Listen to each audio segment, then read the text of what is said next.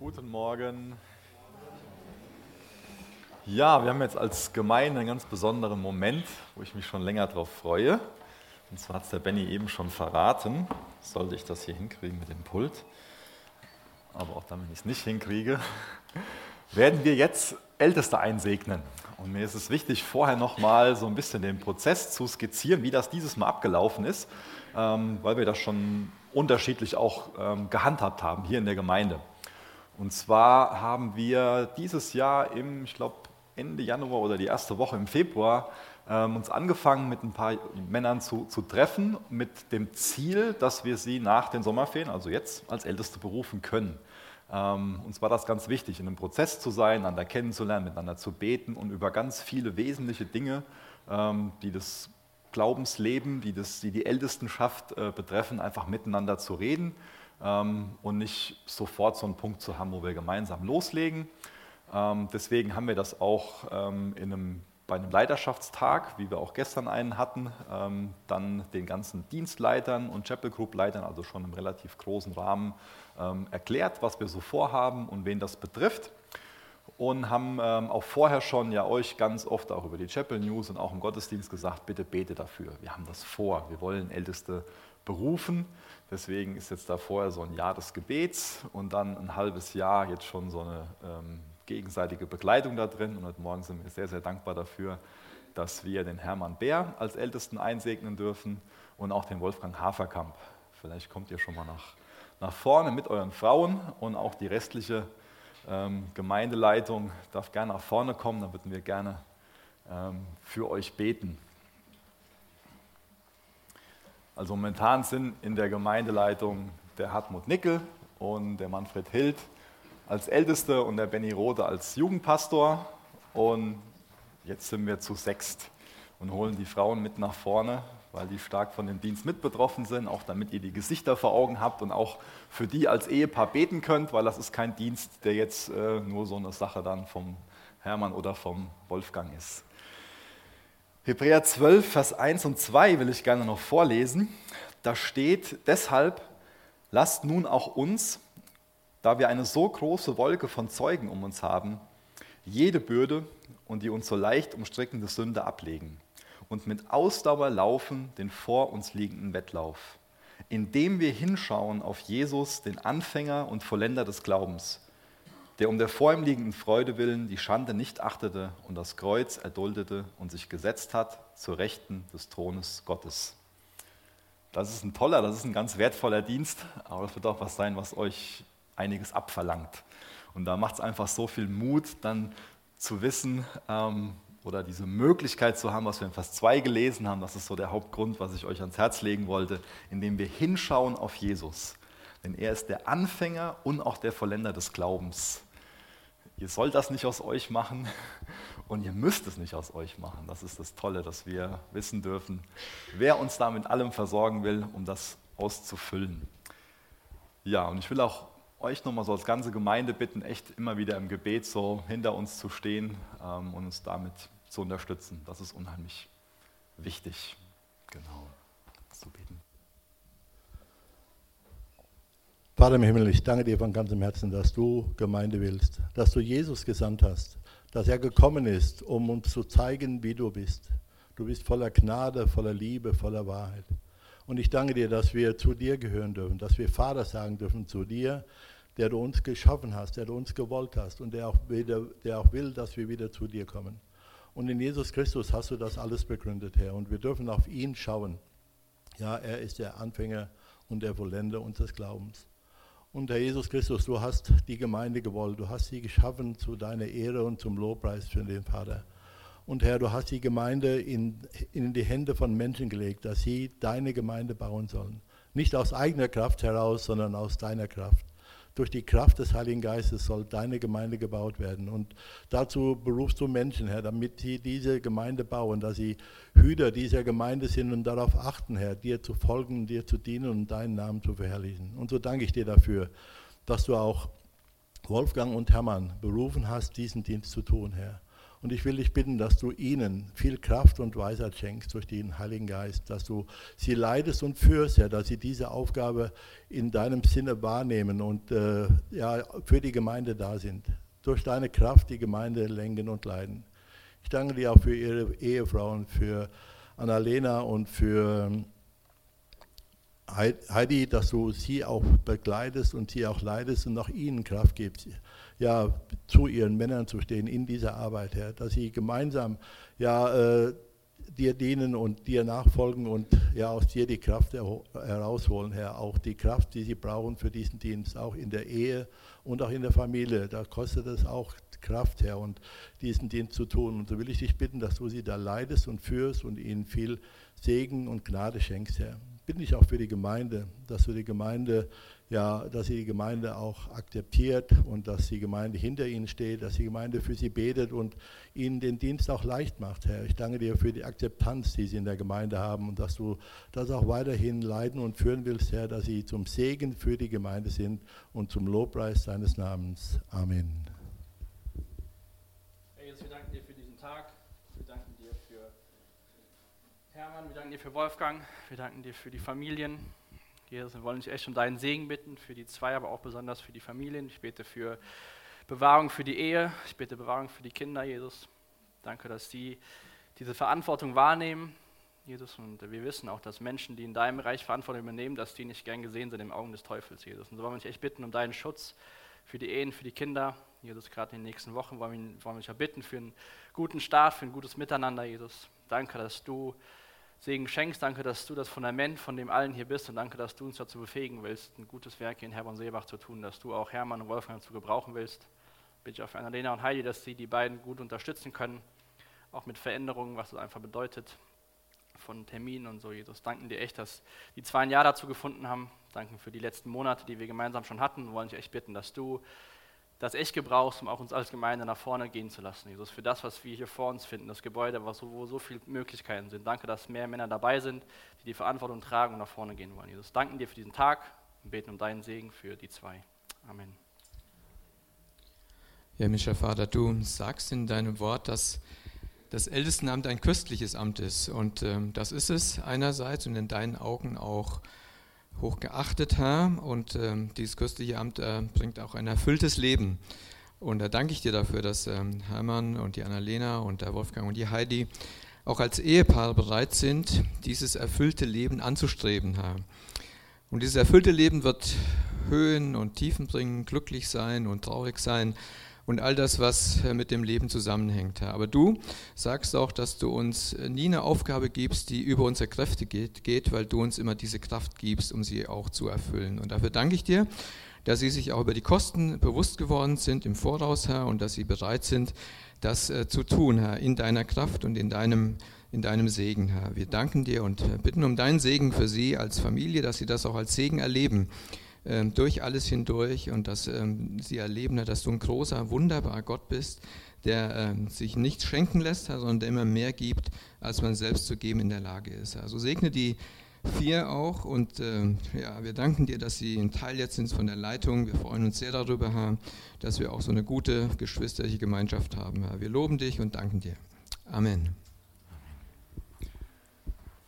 Jesus, danke, dass dass wir heute Morgen das feiern dürfen, dass wir als Gemeindeleitung von der Anzahl wachsen dürfen.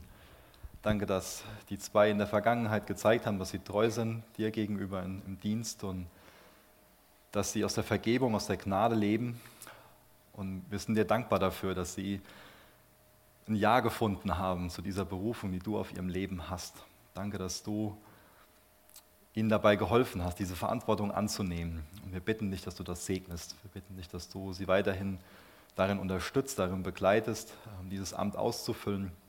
Und Jesus, wir bitten dich, dass du uns hilfst, dieser Gemeinde gut vorzustehen, so wie es dich ehrt und so wie es gesund für die Gemeinde ist. Jesus, wir brauchen deine Gnade dafür, deine Weisheit. Jesus, wir wollen uns völlig auf dich verlassen, damit ähm, ja, du uns hilfst, so im, im Glauben zu gehen. Hilf du uns dabei. Glaubensschritte zu tun. Hilf du uns dabei, einzelnen nachzugehen, Entscheidungen zu treffen. Jesus, du weißt, was das alles beinhaltet und wir wollen deine Hilfe. Und danke, dass du uns deine Hilfe verheißen hast. Danke, dass du der Anfänger von ihrem Glauben bist und noch der Vollender. Danke, dass das für uns alle zutrifft, die wir auf dich vertrauen. Danke, dass wir auf deine Hilfe vertrauen dürfen. Und ich bitte dich für den Hermann und für die Annalena, für Heidi und Wolfgang, dass du ihnen in allen Situationen hilfst, auch ähm, Dankbarkeit und, und Freude zu bewahren, Kraft zu schöpfen aus dir und zu vertrauen, dass du Weisheit gibst, dass du befähigst und dass du segnen wirst. Danke, dass auf dich Verlass ist. Amen.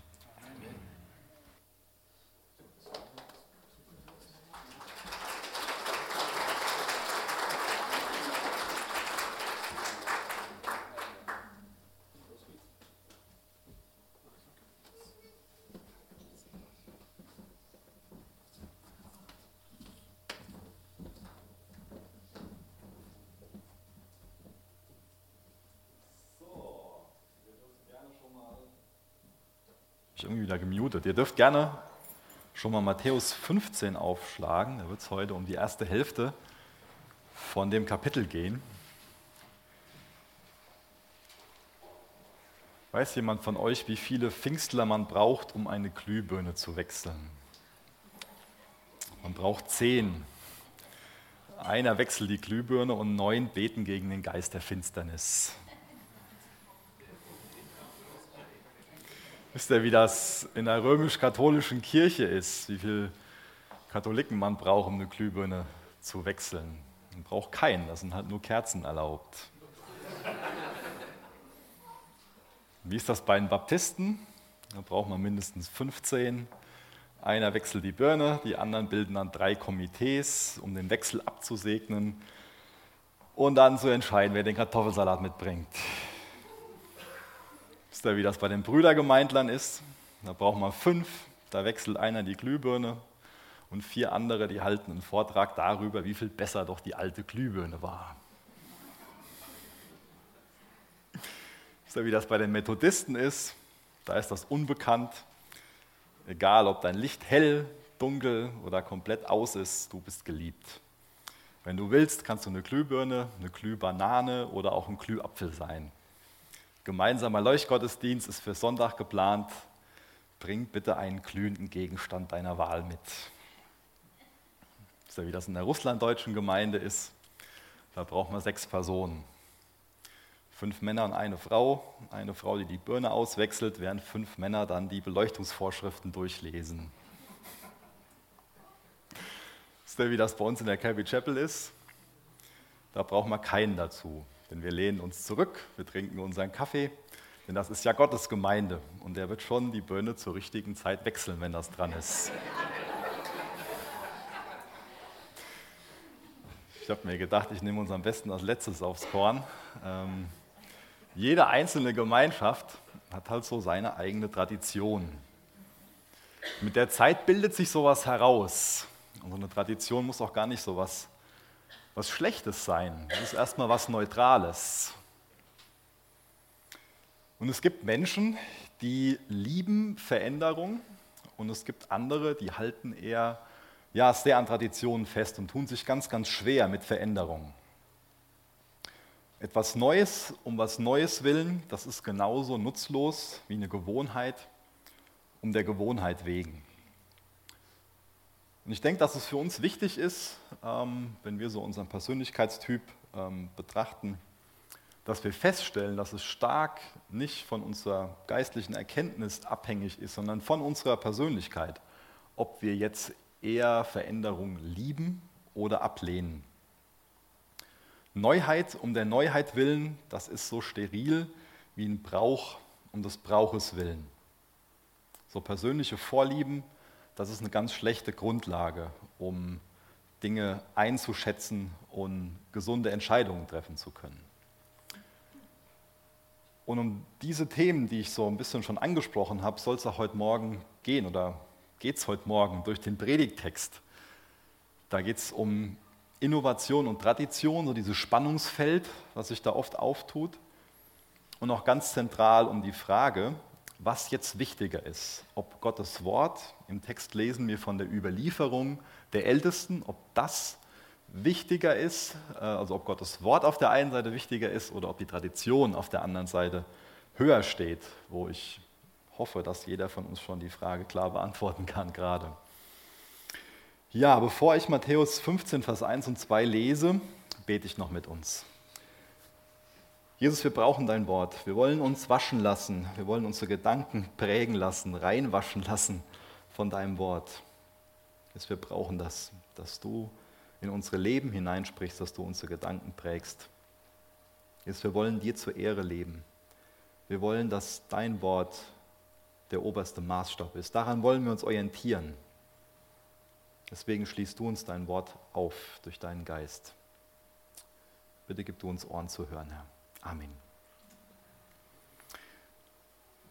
In Matthäus 15, Vers 1 und 2 lesen wir jetzt davon, wie so eine ganz böswillige Fangfrage von den Pharisäern Jesus gegenüber gestellt wird. Matthäus 15, Vers 1 und 2 lese ich. Dann kommen Pharisäer und Schriftgelehrte von Jerusalem zu Jesus und sagen, warum übertreten deine Jünger die Überlieferung der Ältesten? Denn sie waschen ihre Hände nicht, wenn sie Brot essen. Bis zu diesem Zeitpunkt hier lag so der Hauptanteil von Jesu Dienst in der Region Galiläa. Und Galiläa, das ist nördlich von Judäa, wo Jerusalem liegt. Und da kriegen natürlich viele in der Hauptstadt davon mit, was Jesus da alles so macht, was er für Wunder wirkt, aber auch was er lehrt. Und die Pharisäer merken, was er für einen Einfluss bekommt. Die Schriftgelehrten hören davon. Vielleicht ist da auch so ein bisschen so ein ähm, Konkurrenzgedanke, der da ähm, aufkommt. Und jetzt ähm, beschließen dann so die, die Obersten in Jerusalem, dass da mal ein paar Leute abgesandt werden müssen, also so eine offizielle Delegation. Und die sollen mal schauen, was jetzt da vor sich geht, was Jesus so lehrt, wie er sich so verhält. Die sollen dem mal auf den Zahn fühlen. Und denen fällt auf, dass die Jünger sich nicht die Hände vom Essen waschen. Ja, das ist jetzt so eine Sache, wo man meint, das fällt den Eltern auf, wenn das die Kinder nicht tun. Und vielleicht fragt sich auch der eine oder andere hier, was ist da eigentlich das Problem dran? Was soll denn daran das Problem sein, wenn die sich die Hände nicht waschen? Jetzt äh, klar, Hygiene, das ist schon wichtig, aber ähm, Jesus ist jetzt ja keiner, der Hygiene predigt, denn was das oberste Anliegen ist. Was ist da eigentlich das Problem? Hier geht es nicht um Hygiene beim Händewaschen, sondern hier geht es um rituelle Waschungen, auch um geistliche Reinheit. Damals dachten nämlich ganz viele, dass sie durch diese rituellen Waschungen in Gottes Augen besser, reiner, heiliger dastehen. Den Juden war rituelle Reinheit extremst wichtig. Ich habe von einem Rabbi gelesen, der sich äh, mal vergessen hatte, dann vor dem Essen die Hände zu waschen und er wurde deswegen dann quasi von seinem Beruf ausgeschlossen. Ein anderer Rabbi, der wurde von den Römern ins Gefängnis gesperrt und hat dann täglich nur eine kleine Ration Wasser bekommen, um sich damit, ähm, um das dann trinken zu können. Aber er hat sich dann damit die Hände gewaschen und hat dann nichts mehr zum Trinken gehabt, ist daran verdurstet und ist dadurch zum Helden geworden, wurde dadurch absolut verehrt. Ein anderer Rabbiner hat gesagt, wer mit ungewaschenen Händen isst, der sündigt so viel wie der, der mit einer Hure liegt. Heftig. Woher kommt dieses Denken? Ich habe das erklärt, um uns klarzumachen, dass das schon wirklich ein ganz ernstes Thema für die war, weil uns ist das ja fremd, denke ich mal, dass keinem hier das Händewaschen so wichtig ist, dass man dann deswegen jemanden verteufeln würde, wenn er es nicht tut. Wir können in 2. Mose, also in Exodus Kapitel 30, ähm, so ab Vers 19 und auch zehn Kapitel später, in Kapitel 40, nachlesen, das werden wir jetzt aber nicht tun, ähm, dass es gewisse Regeln für die Priester gab. Die mussten sich vor ihrem Dienst im Tempel oder in der Stiftshütte auf eine besondere Art und Weise waschen. Und auf Grundlage von Gottes Wort, von diesen Regeln, die für die Priester für bestimmte Zeiten galt, wurden dann menschliche Regeln gemacht. Die können wir heute noch nachlesen in der Mishnah. Da ähm, gibt es insgesamt wohl 186 Seiten, die man das Yadayim ähm, nennt, Die Mishnah, das sind so jüdische Gesetzesbücher. Wir haben jetzt hier von der Überlieferung der Ältesten ähm, geredet. Zu der Zeit, wo diese Texte geschrieben wurden, gab es erst das mündliche Gesetz. Dann später im zweiten, dritten Jahrhundert wurden die dann in der Mishnah verschriftlicht und dann im vierten bis fünften Jahrhundert nochmal durch die Gemara erweitert. Und das zusammengenommen nennt man Talmud. Das ist jetzt so Wissen für eine 250.000 Euro Frage, war ja hoch. Aber ich denke schon mal ganz interessant. Das sind also sogenannte rechtliche Präzedenzfälle, wie wir das heute auch noch für Juristen kennen. Das Problem damit war nicht, dass es das gab, sondern das Problem war der Stellenwert, den das Ganze bekommen hat. Denn das wurde im Endeffekt oft für verbindlicher erklärt als das Gesetz, als die Schrift selbst. Das ist an sich das Thema, was, was hier drin steckt. Was ist denn jetzt oberste Autorität? So unsere Gemeindetradition, wie wir Dinge machen, die Mishnah oder wirklich die Schrift? Diese Waschung der Hände, diese Diskussion darüber, das ist ganz klar ein Zusatzgebot zu Gottes Wort. Die Jünger haben jetzt hier nicht das Gesetz gebrochen, sondern die Jünger haben menschliche Zusatzgebote gebrochen, die erstellt wurden, wahrscheinlich so nach dem Motto, je mehr, desto besser. Und ganz ehrlich, wenn man sich so die Geschichte von dem Volk Israel ansieht, dann kann man ja auch manches nachvollziehen. Bevor dann Johannes der Täufer die Bühne betritt und Jesus ankündigt, war ja eine ganz lange Zeit, hunderte Jahre, 400 Jahre lang, quasi ähm, Sendepause zwischen Gott und Mensch. Viele Jahre vorher sind sie schon ins Exil geführt worden, aus dem Hintergrund heraus, dass sie Gottes Gebote, Gottes Gesetz mit den Füßen getreten haben. Sie waren das Volk, was Gott sich erwählt hatte zum Eigentum, wo, wo Gott sich so zugewandt hat, wo er Gottes Wort geoffenbart hat. Und sie haben das Wort Gottes mit Füßen getreten, mussten deswegen ins Exil mit dem Hintergrund, dass Gott ihnen zeigen will, wie, wie er sich zugewandt hat und dass sie einfach das ernten, was sie selbst säen, um dann dazu zu lernen, um sich wieder Gott zuzuwenden, damit sie wieder erkennen, wie gut Gott ihnen gegenüber ist. Das ist die ganze Geschichte, so ganz, ganz kurz ähm, zusammengefasst, vielleicht als Hintergrund, um zu verstehen, dass sie deswegen jetzt den Wunsch hatten, einen Zaun ums Gesetz zu bauen, um das Wort Gottes zu bauen, damit man sich selbst daran hindert, da nochmal was zu übertreten, um nochmal in diesen Zustand zu kommen. Aber das ist einfach ein menschlicher Gedanke, den sie da gesponnen haben. Und wenn sie jetzt vorher auf der einen Seite vom Pferd gefallen sind, dann sind sie jetzt auf der anderen Seite vom Pferd gefallen. Und wir werden gleich noch sehen, dass sie an sich durch diese Zusatzgebote nicht das Gesetz geschützt haben, sondern das Gesetz wirklich ausgehebelt haben. Und das ist kein altes Thema, sondern das ist auch eine Sache, die uns auch heute noch wirklich passieren kann von unserem Denken, dass wir irgendwelche Zusatzgebote machen, uns selbst auferlegen und noch schlimmer auch von anderen erwarten, andere beurteilen, dass wir selbst meinen, das und das, ähm, das kennen wir ja so, für einen guten Christen gehört sich das ja so. Das können ganz unterschiedliche Sachen sein.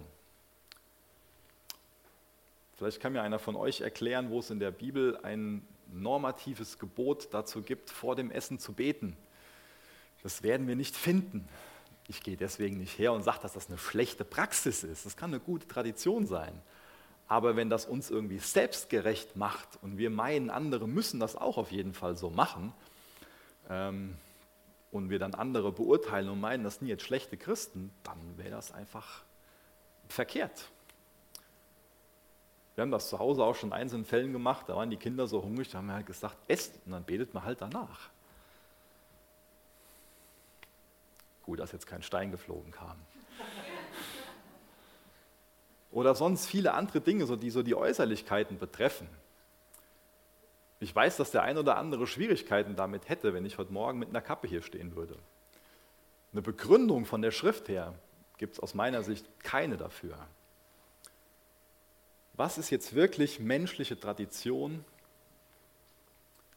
die zum Teil gut ist, wo schleichen sich da Dinge ein, Und das finde ich gefährlich daran. Es gibt zum Teil Traditionen, die vom Ansatz her, auch vom Inhalt her gut ist, die dann aber für uns zu was wird, zu so einer Brille, durch die wir andere beurteilen, durch die wir auch andere dann richten, wo wir für uns selbst das als Standard für ein heiliges Leben erklären, uns selbst für besser halten als andere. Und dann meinen, der andere macht es nicht, deswegen kann es der andere nicht so ernst in der Nachfolge Jesu meinen, wie ich das ja mache. Zurück zum Händewaschen. Ich kann mir vorstellen, rein hypothetisch, dass folgender Gedankengang auch da vielleicht eine Rolle gespielt hat. Hat Gott nicht den Priestern gesagt, dass sie sich die Hände waschen sollen, bevor sie ihm dienen? Sollte nicht jeder treue Gläubige die gleiche Hingabe zeigen wie so ein Priester? Ist nicht jede Speise so ein Geschenk Gottes?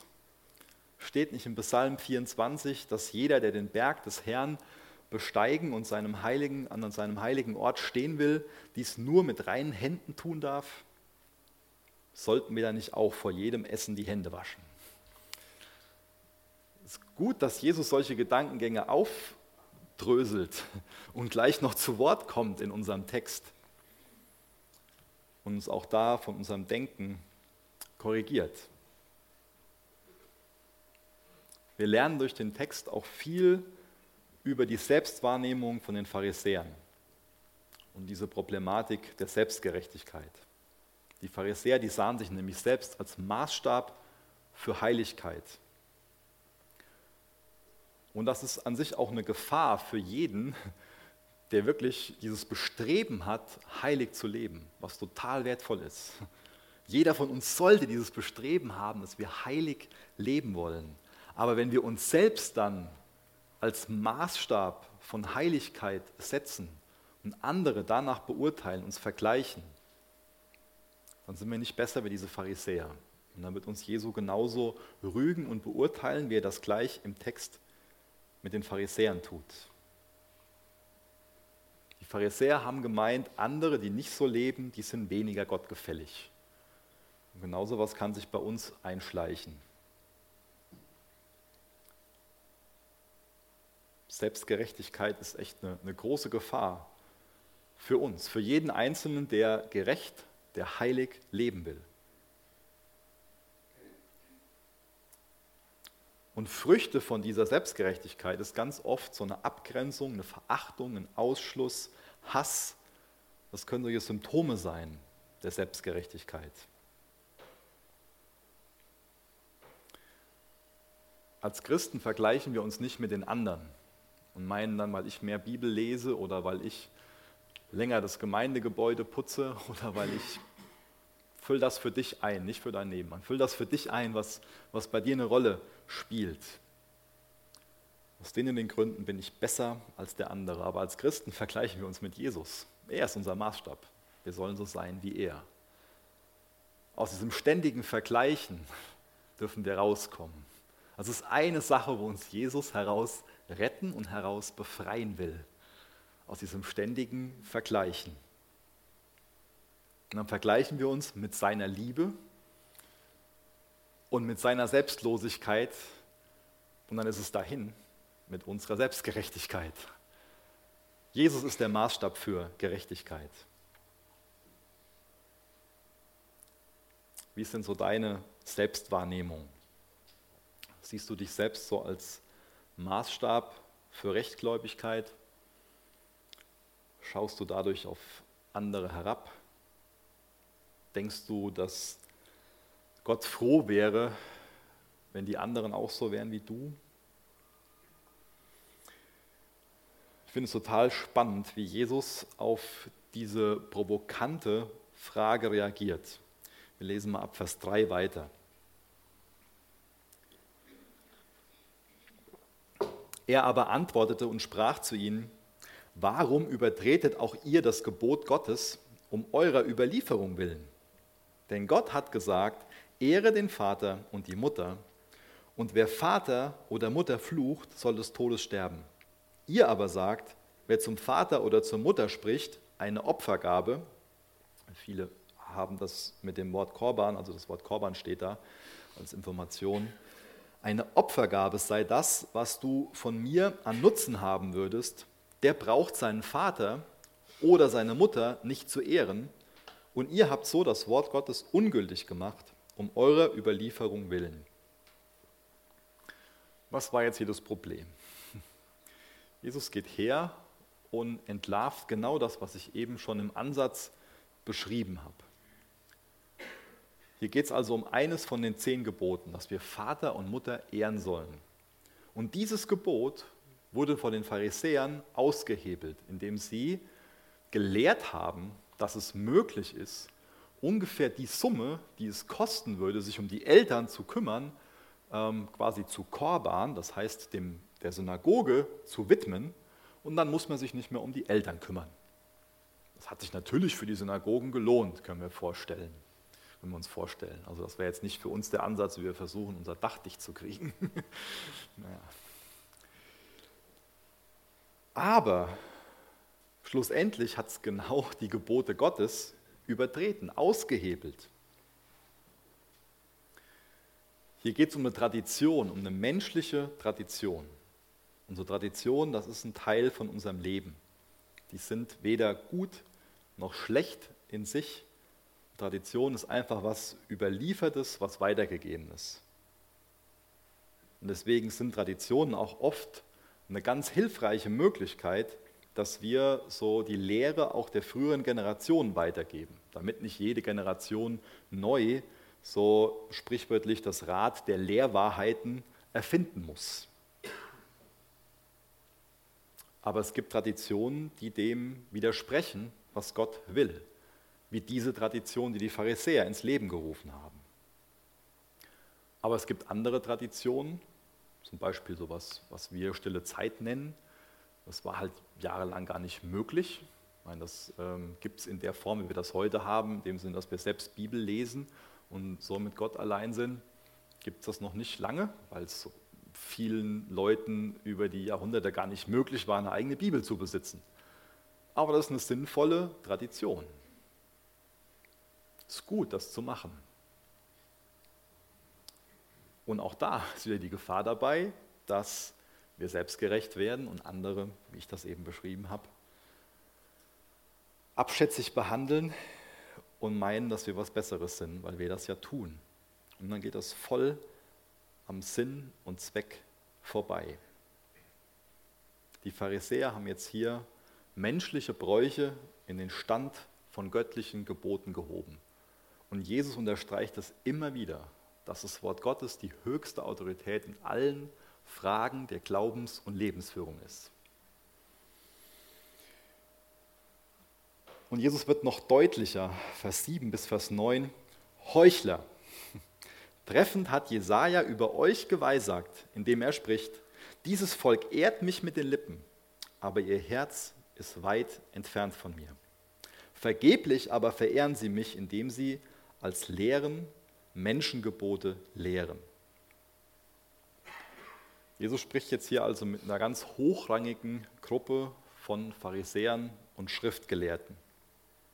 Das sind Leiter, angesehene Leute, und der bezeichnet sie ganz deutlich als Heuchler.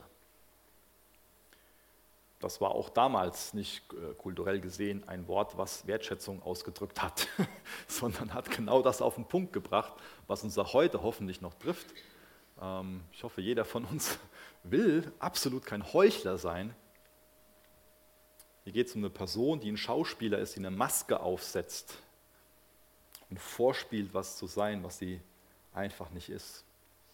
Und das wirft Jesus diesen Personen vor, die zu so einer zurück zur Schrift-Bewegung gehören. Das war denen ihr Anliegen. Wir wollen zurück zur Schrift, wir wollen heilig leben. Ganz toller Wunsch, hoffentlich auch ein Wunsch, den jeder von uns hat. Aber ein Wunsch, der darin endet, Zusatzgebote zu schaffen und im Endeffekt Gottes Gebot zu übertreten. Heuchler, jemand, der eine Maske aufsetzt, eine Rolle spielt. Das entlarvt, dass die Pharisäer und Schriftgelehrten eine ganz falsche Vorstellung von Sünde und auch von persönlicher Heiligkeit hatten.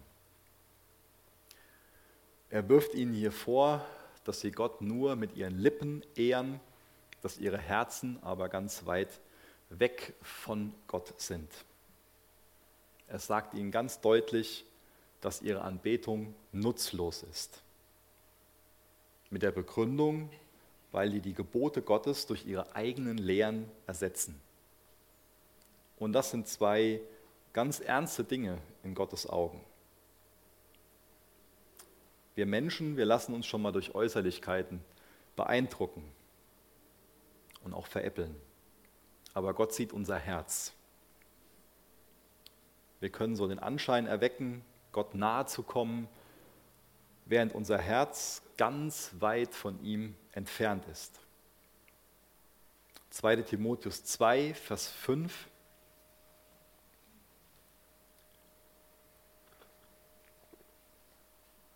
Ich denke, es ist gut, wenn wir uns da auch schon, bevor wir das lesen, fragen, ob es da um uns geht, nicht um die anderen. 2 Timotheus 2, Vers 5.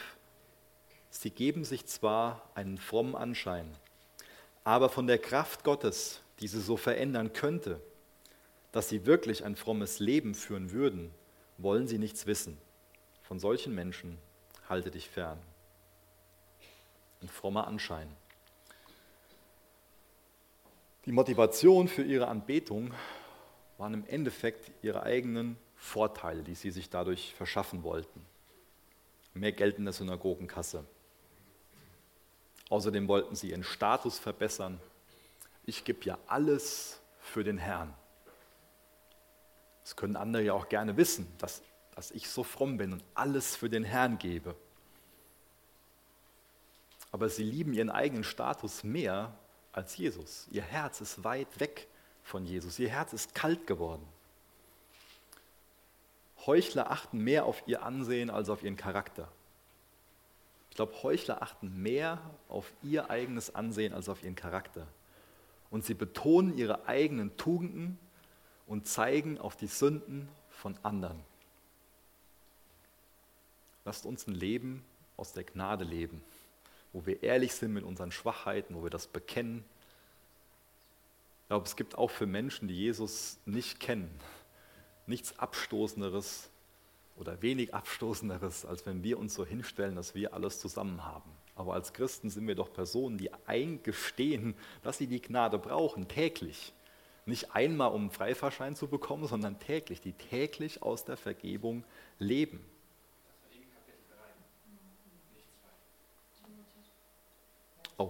Das tut mir leid. 2. Timotheus 3, Vers 5. Das hilft schon mal, das zwischendrin zu sagen. Das ist der eine oder andere bei den Gedanken noch da. Sie geben sich zwar einen frommen Anschein, aber von der Kraft Gottes, die sie so verändern könnte, dass sie wirklich ein frommes Leben führen würden, wollen sie nichts wissen. Von solchen Menschen halte dich fern. Ich stelle mir das so vor, dass wenn die Pharisäer jetzt sowas gelesen haben, dass sie bestimmt dachten, ja, da geht es nicht um mich. Die Selbstwahrnehmung war bestimmt eine ganz andere. Die Selbstwahrnehmung war bestimmt, ich bin jemand, der hingegeben, Gott hingegeben lebt, der heilig ist. Ich bin jemand, der gerecht lebt. Ich kann mir gut vorstellen, dass sie diese Praxis als eine ganz radikale Liebe Gott gegenüber ja, bezeichnet haben. Und ich musste echt ins Gebet gehen und muss das auch weiterhin, wie es da in meinem eigenen Herzen aussieht. Besitzt Gott wirklich mein Herz? Gott geht es um unser Herz. Er will kein geteiltes Herz, er will auch kein hartes Herz, er will auch kein distanziertes Herz, sondern er möchte unser ganzes Herz. Was würde denn Jesus jetzt über uns sagen, wenn er hier in den Raum reinkommen würde? Die gehen in die Gemeinde, aber sind, gehen in den Gottesdienst, aber ihre Herzen, die sind weit weg von mir. Die lesen ihre Bibel, aber ihre Herzen sind weit weg von mir. Die sprechen schöne Gebete, aber ihre Herzen sind weit weg von mir. Die spenden Geld, aber ihre Herzen sind weit weg von mir. Die singen gerne Lieder, aber ihre Herzen sind weit weg von mir. Das ist kein Urteil, was ich über euch spreche, überhaupt nicht. Aber das ist was, wo ich für mich bei der Vorbereitung so, so ein Gewicht, ähm, so eine Last bekommen habe und wo ich mir wünsche, dass, dass wir uns selbst da fragen und nicht wieder an irgendjemand anderen denken, dass wir eine Last für diese Texte bekommen und uns fragen, wie ist es denn mit meinem Herz? Ist das Jesus zugewandt? Lieben wir Jesus? Oder sind wir da irgendwie lau geworden? Ein kaltes, ein hartes Herz. Vielleicht ist es mal gut, wenn wir uns zu Hause noch Psalm 51 vorlesen, auch gerade da diesen Aspekt, wo David darum bittet, Gott, erschaffe du mir ein reines Herz.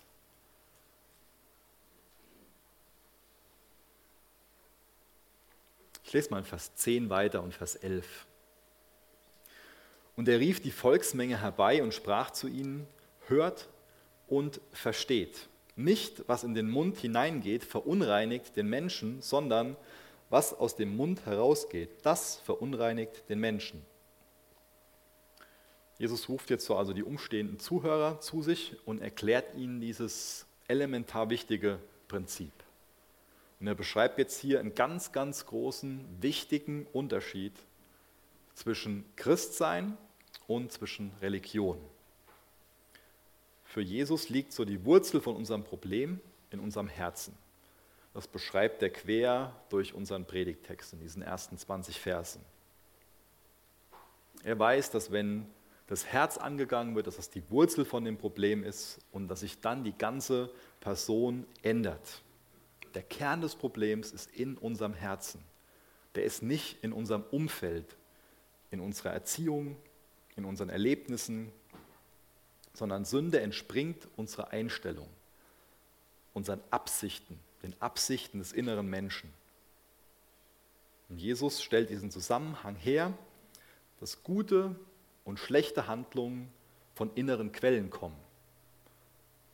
Und indem ich das nochmal betone, sage ich natürlich nicht, dass uns unser Umfeld prägt und dass gewisse Erlebnisse und auch Schlechtes, was uns getan wird, dass das sehr schlimm ist, dass das uns verändert.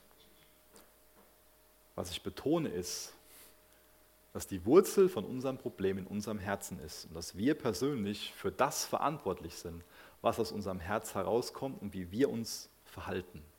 Es ist wichtig, dass wir dafür Verantwortung übernehmen und dass wir nicht irgendwas entschuldigen und Verantwortung abschieben, indem wir sagen, mir ist das passiert und meine Eltern haben so und wenn ich nur das und das gehabt hätte, dann wäre ich heute ein besserer Mensch, dann hätte ich das und das gar nicht gemacht. Jesus erklärt uns für unser Verhalten verantwortlich und sagt uns, wo wir die Wurzel von unserem Problem angehen können. Und das macht er nicht, um uns irgendwie runterzumachen und uns zu sagen, ja, ihr habt so böse Herzen, und das macht er uns, um uns ein neues Herz anzubieten, um uns eine Lösung anzubieten, um uns zu zeigen, wie wirklich Veränderung geschehen kann. Und ich glaube, dass das für viele von uns schon eine sehr frustrierte Geschichte war. Für mich war das schon ganz oft und wird das bestimmt auch weiterhin immer wieder eine frustrierte Sache sein, dass man sich selbst wünscht, sich anders zu verhalten. Aber es ist so gut kennenzulernen, dass das Herz dafür verantwortlich ist und dann einen geistlichen Umgang damit zu lernen, Vergebung angeboten zu bekommen und auch Jesus zu haben, der an dieses Herz drankommt, sein Wort zu haben, was ein zweischneidiges Schwert ist und was dahin durchdringt und das rausschneiden kann, was da nicht reingehört, damit wir uns endlich ihm zur Ehre verhalten. Aber Religion geht her und sagt, dass der Mensch eigentlich gut ist, wenn man ihn ins richtige Umfeld steckt, wenn er die richtige Erziehung, die richtige Ausbildung bekommt, dann wird nur das Gute aus ihm herauskommen. Jesus sagt uns, was eigentlich unser Problem ist und er bietet uns ein neues Herz an und Leben in der Heiligung. Das macht er auch weiterhin in Vers 12 bis Vers 14. Dann traten die Jünger hinzu und sprachen zu ihm, weißt du, dass die Pharisäer Anstoß genommen haben, als sie das Wort hörten? Er aber antwortete und sprach, jede Pflanze, die mein himmlischer Vater nicht gepflanzt hat, wird ausgerissen werden. Lasst sie. Sie sind blinde Leiter der Blinden. Wenn aber ein Blinder einen Blinden leitet, so werden beide in eine Grube fallen. Ja, das ist schon fast so eine humorvolle Szene. Die Jünger informieren jetzt Jesus darüber, dass die Pharisäer beleidigt sind, dass die nicht darauf klarkommen, dass Jesus sie Heuchler genannt hat. Ähm, und auch dieses Jesaja-Zitat, dass sie das persönlich genommen haben. Und das ist ja eigentlich gut, dass sie das persönlich genommen haben, denn genauso hat Jesus gemeint. Ich erlebe das schon mal, dass das als so ein Totschlagargument genommen wird, was ähm, die Jünger hier aufgreifen. Dann traten die Jünger hinzu und sprachen zu ihm, weißt du, dass die Pharisäer Anstoß genommen haben? Es wird auch schon mal so gesagt, ja, der, der hat Anstoß genommen und jetzt muss ich was ändern. Für Jesus war das kein Totschlagargument. Und für Jesus war es auch kein großes Problem, dass die Jünger da jetzt Anstoß genommen haben. Er hat ihnen die Wahrheit gesagt und wenn sie der Wahrheit folgen, dann wird sie die Wahrheit frei machen. Jesus liebt sie, er hat großes Interesse daran, dass sie gerettet werden. Aber wenn sie nicht das ernst nehmen, was er ihnen sagt, dann werden sie sich selbst den Weg verbauen. Jede Pflanze, die sein himmlischer Vater nicht gepflanzt hat, wird ausgerupft. Diese selbstgerechte Frömmigkeit der Pharisäer, die war nicht von Gott. Die war nicht in Gottes Sinn. Die war ihm auch nicht zur Freude und die war ihm auch nicht zur Ehre. Und damit mussten sie konfrontiert werden. Es gibt also so eine Frömmigkeit, die nicht von Gott ist und die er selbst auch bloßstellen und auch verurteilen wird. Und Jesus setzt noch eins obendrauf und nennt sie blinde Blindenführer die sind so verblendet und nehmen andere in ihrer Verblendung mit und stolpern mit ihnen in eine Grube. Ich denke, das ist auch das, Selbst, das äh, Gefährliche an dieser Selbstgerechtigkeit, von der sie gekennzeichnet sind. Diese Selbstgerechtigkeit, die macht blind. Die verzerrt und verdreht unser moralisches Urteilsvermögen und ist so gefährlich, dass wir andere mitreißen können. Jetzt wurde das, was Jesus gesagt hat, noch nicht so richtig verstanden. Das lesen wir jetzt in Vers 15 und Jesus erklärt es nochmal. Vers 15 bis Vers 20.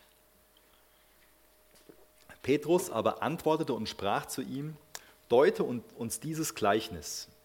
Er aber sprach, Seid auch ihr noch unverständig? Begreift ihr nicht, dass alles, was in den Mund hineingeht, in den Bauch geht und in den Abort ausgeworfen wird? Was aber aus dem Mund herausgeht, kommt aus dem Herzen hervor. Und das verunreinigt den Menschen. Denn aus dem Herzen kommt hervor böse Gedanken, Mord, Ehebruch, Unzucht, Diebstahl, falsche Zeugnisse, Lästerungen. Diese Dinge sind es, die den Menschen verunreinigen aber mit ungewaschenen Händen zu essen, verunreinigt den Menschen nicht. Was war das Denken damals? So, wir Menschen, wir verunreinigen uns selbst, wenn wir uns die Hände nicht waschen. Das denken wir voll daneben. Dieses Essen verunreinigt sie im Endeffekt nicht. Das wird verdaut und ausgeschieden. Das macht uns jetzt vor Gott nicht sauber oder schmutzig. Und natürlich gibt es vieles, was wir so in Bezug auf Lebensmittel und Ernährung, wo wir darüber nachdenken sollten, ja, zum Beispiel auf fairen Handel, auch das Problem von Ausbeutung von Ressourcen, Verschwendung. Aber unsere Nahrungsaufnahme, die hat jetzt keinen Einfluss darauf, dass wir gerechtfertigt werden dadurch. Es gibt ganz bewusst viele Gesetze im Alten Testament, wo es um diesen Aspekt der Reinheit geht. Aber das alles ist nur ein Bild für unser eigentliches Problem, für den Grund, warum wir in Gottes Augen bedürftig und auch schmutzig sind. Das ist das, was aus unserem Herz kommt. Das sind schlechte Gedanken, die sich dann in den Dingen auch dann in der Praxis zeigen, die wir gerade gelesen haben. Das Problem ist, dass das Herz vergiftet ist, dass die Quelle sozusagen verdreckt ist. Und Jesus bietet uns Reinigung an. Und uns muss klar werden, dass das das eigentliche Problem ist. Wir haben nicht ein Problem, sondern wir sind das Problem. Deswegen ist es so wichtig, dass Jesus sich mit unserem Herz befasst, dass wir das zulassen, dass wir das wollen. Die Lehre von Jesus unterstreicht also, dass wir ein neues Herz brauchen, dass wir von neuem geboren werden müssen. Wir können uns nicht irgendwie selbst reinwaschen, annehmbar machen, unser Herz erneuern. Und die Veränderung, die will Gott selbst bewirken. Hebräer 10, Vers 22 lese ich noch vor. Deshalb wollen wir mit ungeteilter Hingabe und voller Vertrauen und Zuversicht vor Gott treten. Wir sind ja in unserem Innersten mit dem Blut Jesu besprengt und dadurch von unserem schuldbeladenen Gewissen befreit. Wir sind bildlich gesprochen am ganzen Körper mit reinem Wasser gewaschen. Das, was Jesus jetzt hier ähm, gelehrt hat, ist an sich genau das, was wir auch gleich noch im, im Abendmahl feiern wollen mit dem Blut Jesu besprengt, dadurch von unserem schuldbeladenen Gewissen befreit. Bildlich gesprochen am ganzen Körper mit reinem Wasser gewaschen. Letztendlich ist Jesus selbst das Heilmittel für unser Herz. In seinem Tod, in seiner Auferstehung und in seiner Gabe des Geistes, dadurch wird er mit unserer Bosheit, mit unserer Unreinheit fertig. Wir können uns mit ihm identifizieren. Wir können das im Glauben annehmen, dass er stellvertretend für uns am Kreuz gestorben ist. Das ist unser Heilmittel, dieses Leben aus der Vergebung, das Leben aus der Gnade. Das ist genau das, wo wir jetzt dran denken wollen, wenn wir Abendmahl feiern. Es wird gleich ausgeteilt werden. Und ich bitte euch, dass ihr das noch für euch behaltet, Brot und Wein. Da ist jeder zu eingeladen, daran teilzunehmen, der genau darauf vertraut, was ich beschrieben habe, dass Jesus seine Gerechtigkeit ist. Dass nicht der Gottesdienstbesuch oder das Händewaschen oder was man auch immer dafür einsetzen könnte, einen gerecht annehmbar vor Gott macht. Das ist für jeden, der eingesehen hat, dass er selbst nicht gerecht ist, sondern dass Jesus seine Gerechtigkeit ist. Die Personen sind dazu eingeladen, daran teilzunehmen und wenn du nicht darauf vertraust, bist du eingeladen, darauf zu vertrauen oder es an dir vorbeigehen zu lassen. Ich bitte euch noch, dass ihr aufsteht, wenn ihr das könnt, und dann will ich gerne mit uns beten. Jesus, danke, dass wir jetzt daran denken dürfen im Abendmahl, dass du unsere Gerechtigkeit bist, dass wir durch dein Blut reingewaschen sind. Jesus, wir können und wir müssen nichts tun, um gerettet zu werden. Danke, dass wir darauf vertrauen dürfen, dass du für uns stellvertretend am Kreuz gestorben bist. Jesus, konfrontiert du uns damit, wenn wir so denken, so leben, so handeln wie die Pharisäer. Konfrontier du uns damit, wo unser Herz ist. Mach, dass wir uns wirklich in deinem Licht sehen. Danke, dass du uns da abholen willst, wo wir sind. Danke, dass wir aus der Vergebung leben dürfen. Erweck du unsere Herzen neu zu leben, zu Freude, Dankbarkeit in dir. Jesus, führ uns dahin, zu dieser ersten Liebe, dass wir dich mit unserem ganzen Herzen, mit unserem ganzen Leben lieben, Herr. Amen.